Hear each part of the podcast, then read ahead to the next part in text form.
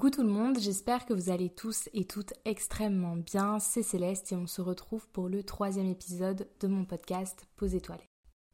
Pour ce troisième épisode, j'avais envie de parler de ma relation à l'écriture et d'un point de vue chronologique, je trouvais que ça se tenait plutôt bien en troisième épisode, après justement ma relation vis-à-vis de la lecture et mon hypersensibilité, puisque ma relation à l'écriture naît directement de ma passion pour la lecture, mais aussi de mon besoin d'extérioriser, de ma manière de gérer finalement mon hypersensibilité. Je suis confrontée à l'écriture dès le plus jeune âge, euh, à l'école primaire, puisqu'on nous demande bah, d'écrire. On a encore à l'époque euh, des dictées. Et finalement, mon premier rapport du coup à l'écriture, bah, ça va se manifester purement dans un cadre scolaire. Chose assez comique et ironique quand on compare avec la situation actuelle, c'est que quand je suis petite et que je dois écrire, je n'aime pas ça. C'est un vrai fardeau pour moi de faire des exercices de poésie avec des rimes. C'est une plaie de devoir écrire et d'ailleurs le cours de français, enfin la matière française, je ne l'apprécie pas du tout. En réalité, les choses vont changer lorsque j'ai l'âge de 10 ans et qu'on est amené, euh, toujours à l'école, à réaliser euh, une poésie, un poème pour un événement organisé euh, à l'école. Je ne me souviens vraiment plus trop du pourquoi, du comment. Tout ce que je sais, moi, c'est qu'à ce moment-là, j'aime pas forcément écrire, que je suis incapable de faire des rimes et que je me demande vraiment comment je vais m'en sortir.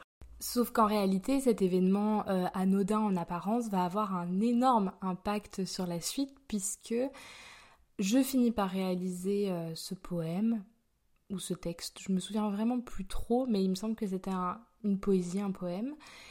Et euh, l'ensemble des professeurs de cette école vont voter en fait pour euh, le meilleur des poèmes, qui sera lu du coup le jour de l'événement. Comme j'ai dit, c'est un peu flou dans mon esprit parce que ça remonte à il y a plus de 13 ans. Et il se trouve euh, que la personne, enfin le texte qui va gagner, c'est le mien. Donc euh, la majorité des professeurs vont voter pour euh, mon poème. J'en suis la première surprise, mais quelque part, ça m'ouvre un petit peu les yeux sur le fait que ça n'a pas été tant une plaie de réaliser ce poème, que j'ai même pris un peu de plaisir, et qu'en plus de ça, bah, ce plaisir finalement est quelque part récompensé par cette petite victoire euh, personnelle. Je parlais de l'hypersensibilité dans l'épisode précédent et c'est vraiment à cet âge-là, vers mes 10-11 ans, que je vais vraiment ressentir ce clivage euh, émotionnel, on va dire, avec les autres, avec les autres élèves, avec mes camarades. c'est vraiment à ce moment-là que je me renferme autant que je m'ouvre en termes d'émotions. Et euh, avoir été un petit peu lancée avec ce petit concours va me lancer dans l'écriture euh, pour de vrai. Et je vais écrire voilà des bribes de textes par-ci par-là, des poèmes, de la poésie. Au départ, c'est des choses euh, très éparpillées, c'est pas des, des, textes suivis, des histoires complètes. C'est vraiment des trucs un petit peu par-ci par-là.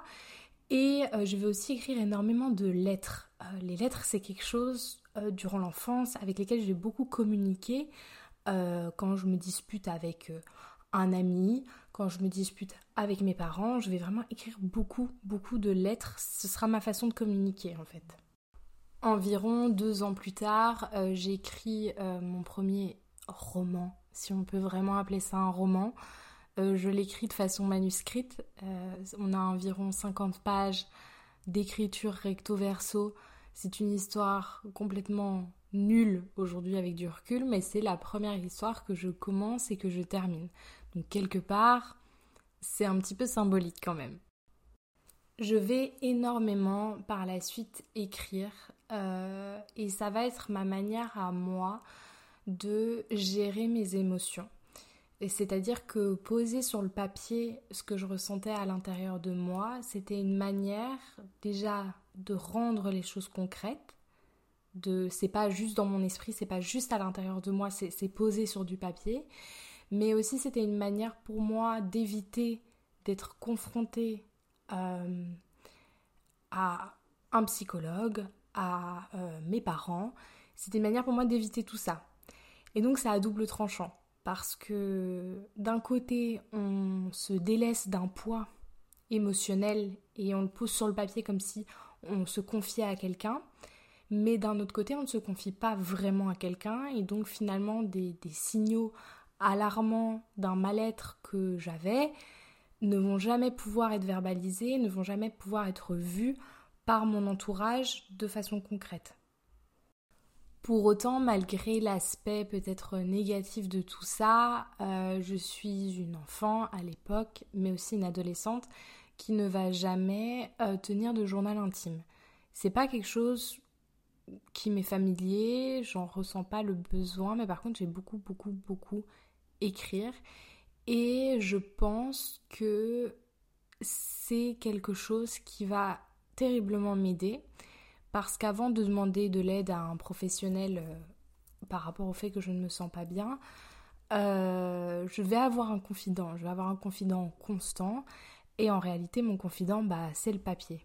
Ça paraît un petit peu fou dit comme ça parce que finalement tout ce que j'écris, euh, excepté les poèmes et certains textes, c'est de la fiction. Parfois, c'est vraiment mes émotions que je pose sur le papier, mais globalement, lorsque je vais écrire des histoires, et je vais en écrire quand même plusieurs, ce sera de la fiction pure et dure.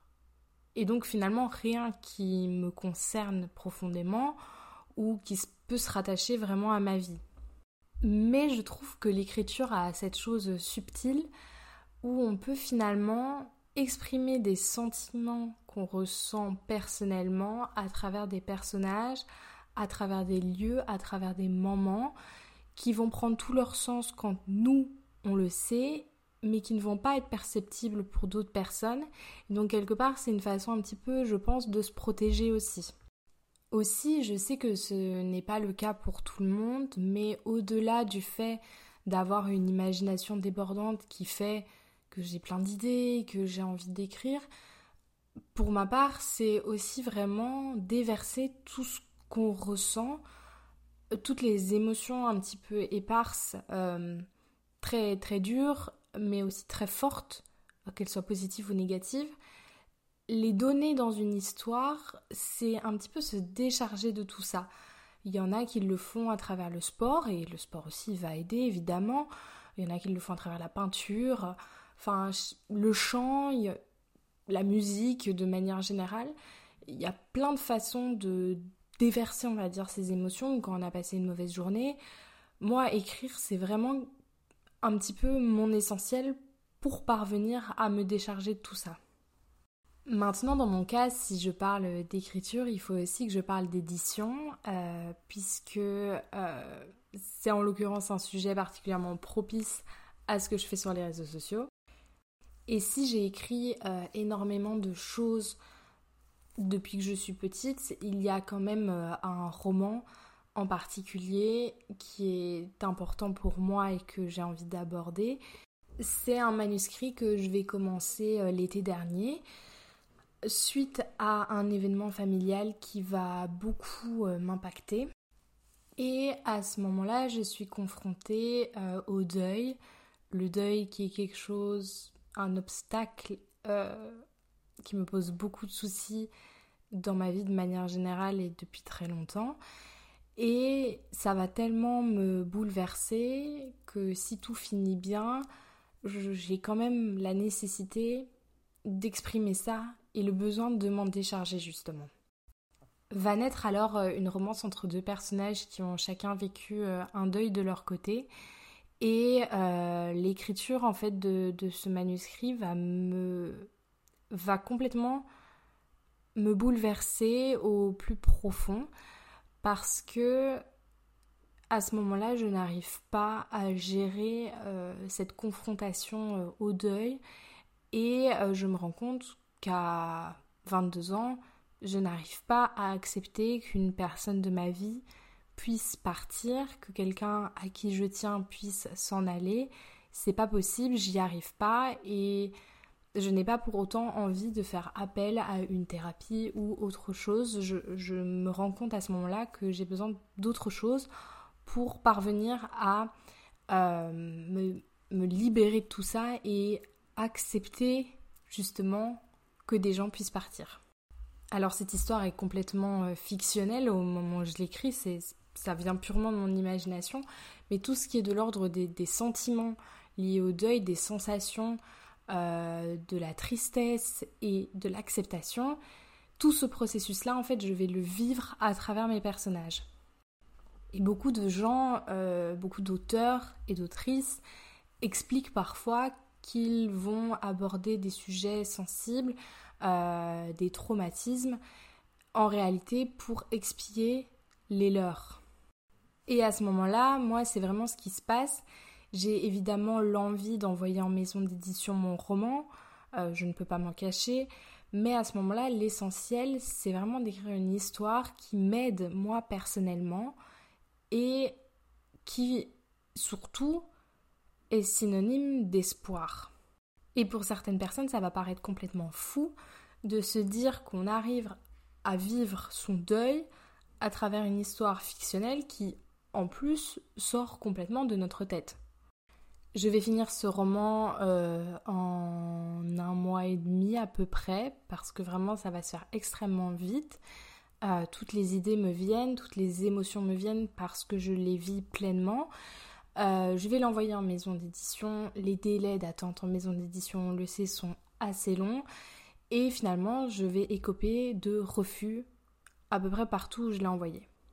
Et je pense que c'est important d'en parler justement parce que être refusé en maison d'édition, ça ne veut pas dire que l'histoire est mauvaise, ça ne veut pas dire que la plume est médiocre, ça ne veut pas dire que ça ne vaut rien, ça veut juste dire que ça ne correspond pas à ce moment-là, à l'instant T, pour cette maison d'édition-là, pour cette catégorie-là, à ce qu'ils publient ou à ce qu'ils ont envie de publier. Alors je ne vais pas dire que ça ne m'a pas impacté, démoralisé, ce serait mentir, ça a été le cas, je l'ai un petit peu vécu comme un échec, et puis je me suis dit que finalement, moi, cette histoire, à la base, si je l'ai démarrée, ce n'était pas dans l'objectif d'être publié, mais c'était bien dans l'objectif de me guérir moi par rapport à la difficulté que j'avais euh, de laisser partir les gens de ma vie. Pendant toute une année, je vais euh, essayer différentes choses. Donc je vais le retravailler, évidemment. Je vais euh, participer à un concours d'écriture. Je vais commencer un autre roman aussi. Je vais décider de modifier quelque chose dans l'histoire pour finalement faire marche arrière il y a à peu près un mois. Et puis finalement, euh, l'histoire reste sur mon ordinateur et fait sa petite vie dans son dossier. Et alors venue une autre idée, un autre projet que je viens de démarrer qui j'espère euh, prendra forme et peut-être trouvera sa place quelque part. Mais il n'empêche que ce que je trouve plutôt chouette, c'est que avec les réseaux sociaux, le phénomène BookTok, le phénomène Booksta euh, et Wattpad aussi, c'est que beaucoup de gens, beaucoup de jeunes se sont mis à la lecture, mais ça va aussi quelque part de pair avec l'écriture des gens qui n'avaient jamais osé poser un petit peu de leur imagination euh, sur Internet et qui vont finir par le faire, par franchir ce cap. Et on le voit aujourd'hui, beaucoup d'auteurs édités viennent de Wattpad et ont connu un succès euh, assez phénoménal pour certains et certaines et vont réellement en fait finalement se, se, libérer de quelque chose eux aussi puisque ça vient parfois d'un ennui à l'école, d'un harcèlement scolaire où on se dit le soir, euh, voilà, j'ai envie de penser à autre chose, j'ai envie d'écrire quelque chose juste pour me vider la tête et, pour euh, partir finalement dans, dans un autre monde qui n'est pas celui que je lis, mais celui que je crée. Alors bien entendu, il ne faut pas être harcelé, être malheureux ou se sentir seul pour avoir envie d'écrire, mais simplement beaucoup vont démarrer comme ça quand ils sont plus jeunes ou quand ils sont adolescents. Toutefois, c'est quand ça touche à Internet c'est un danger aussi parfois euh, d'écrire sur Internet et ça a ses aspects négatifs. Euh, autant on peut avoir beaucoup de reconnaissance et une communauté qui va être extrêmement bienveillante et qui va donner confiance finalement en ce qu'on écrit et donc directement un petit peu confiance en soi aussi, puisque c'est offrir une certaine reconnaissance à la personne qui écrit et qui, elle, le fait à la base pour elle et pas forcément pour les autres, mais voir que ça sert à des gens, bah, c'est toujours assez glorifiant. Mais il y a aussi l'aspect négatif de tout ça qui va être euh, les remarques, les commentaires et surtout les critiques qui, pour la plupart, parfois ne vont pas être constructives et vont simplement être une critique, un jugement de goût, mais formulé de façon extrêmement blessante pour la personne derrière l'écran.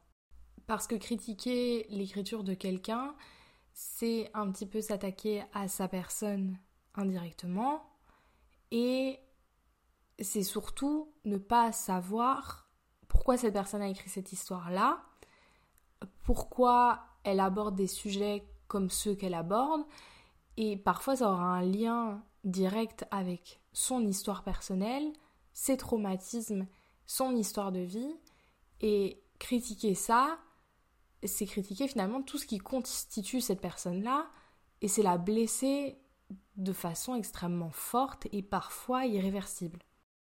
J'ai la chance de ne jamais avoir été confrontée à ça, mais pour autant, je le vois sur les réseaux sociaux, je le vois aussi sur Wattpad, je le vois sur à peu près toutes les plateformes d'écriture. Une critique qui n'est pas constructive, ça n'aide personne et ça ne fait que blesser les gens. Et ça, ça vaut autant pour des livres qui ne sont pas édités, des livres qui euh, sont uniquement euh, sur Internet, ou même des livres qui justement sont publiés, sont des livres vendus à des milliers d'exemplaires. C'est toujours la même chose. Peu importe le qui est derrière, il faut toujours, je pense, prendre des pincettes dans ce qu'on dit parce que les goûts et les couleurs, ça ne se discute pas. On ne peut pas tout aimer et on ne peut pas euh, accrocher avec l'écriture de tout le monde, mais on ne sait pas ce qu'il y a derrière, on ne sait pas qui il y a derrière et on ne connaît pas une personne juste parce qu'on a lu un de ses romans. Personnellement, si j'ai la chance un jour d'être édité, je sais que je vais devoir m'armer euh, et me barricader face à ce phénomène-là qui ne m'a encore jamais impacté. Et heureusement, parce que bah justement, je sais que ma sensibilité personnelle, si on critique ce que j'ai écrit, et si ça n'est pas constructif évidemment, parce qu'une critique constructive, c'est toujours utile, personne n'est parfait, et euh, chacun peut s'améliorer, chacun peut progresser, euh, surtout lorsqu'il s'agit d'une histoire qu'on a écrite. Mais étant donné que beaucoup de ce que j'écris me touche personnellement, soit par les sentiments, soit par les thèmes abordés, être critiqué là-dessus, je pense que c'est très compliqué et il faut avoir le recul nécessaire, recul que je n'ai pas encore et que je n'ai pas encore appris à avoir tout simplement parce que je n'ai pas été confrontée à la situation. Si la lecture est une grande part de ma vie, je pense pouvoir en dire tout autant de l'écriture. L'écriture m'a accompagnée depuis toute petite. Et si au départ ça n'a pas été une grande histoire d'amour, ça l'est devenu au fur et à mesure du temps euh, c'est tellement important pour moi lorsque j'ai besoin de dire des choses à quelqu'un, je vais toujours passer par l'écriture, quitte à écrire euh, des messages qui font 3 mètres de long. Je préfère ça plutôt que appeler la personne parce que j'ai plus facile tout simplement. Euh, c'est pareil dans la vie de tous les jours, vraiment écrire c'est plus facile pour moi. Je trouve que j'arrive à mieux m'exprimer et à mieux transmettre en fait ce que je ressens. L'écriture m'a accompagnée dans un moment très compliqué de ma vie, dans plusieurs même moments. Elle m'a aidé à aussi apprendre un petit peu mieux à me connaître parce que quand on retombe sur des textes qu'on a écrits quand on était enfant, on prend aussi conscience de certaines choses, de certaines blessures qui sont à soigner. Et je, autant que la lecture, je peux vraiment, vraiment dire que ce n'est pas uniquement une passion, un hobby et quelque chose qu'on fait euh, de temps en temps, mais c'est vraiment euh, quelque chose qui euh, aide et qui accompagne et qui aujourd'hui fait partie vraiment de moi. Alors ça sauve, ça guérit, ça accompagne et ça soulage. c'est aussi confronté pour le monde éditorial à des échecs, mais des échecs qui finalement ne valent pas grand-chose comparé à ce que ça a pu nous apporter aussi d'un point de vue personnel. Alors si parfois les choses sont trop lourdes à porter sur vos épaules et que vous avez besoin de vous confier mais que vous n'avez pas forcément envie de le faire à haute voix ou d'en parler directement à quelqu'un, ben, la meilleure chose que je peux vous conseiller c'est d'essayer de prendre un bout de papier, d'ouvrir votre téléphone dans la page notes ou même euh, d'ouvrir un document Word sur votre PC et simplement de, de vider tout ce qu'il y a à l'intérieur en sachant que ça ne restera jamais que entre vous et vous, sans aucun jugement, et qui pourra un jour euh, ressortir, aider ou vivre seulement si vous le décidez et quand vous le décidez. J'espère que cet épisode vous a plu, n'hésitez pas à me faire vos retours, on se retrouve la semaine prochaine et prenez soin de vous.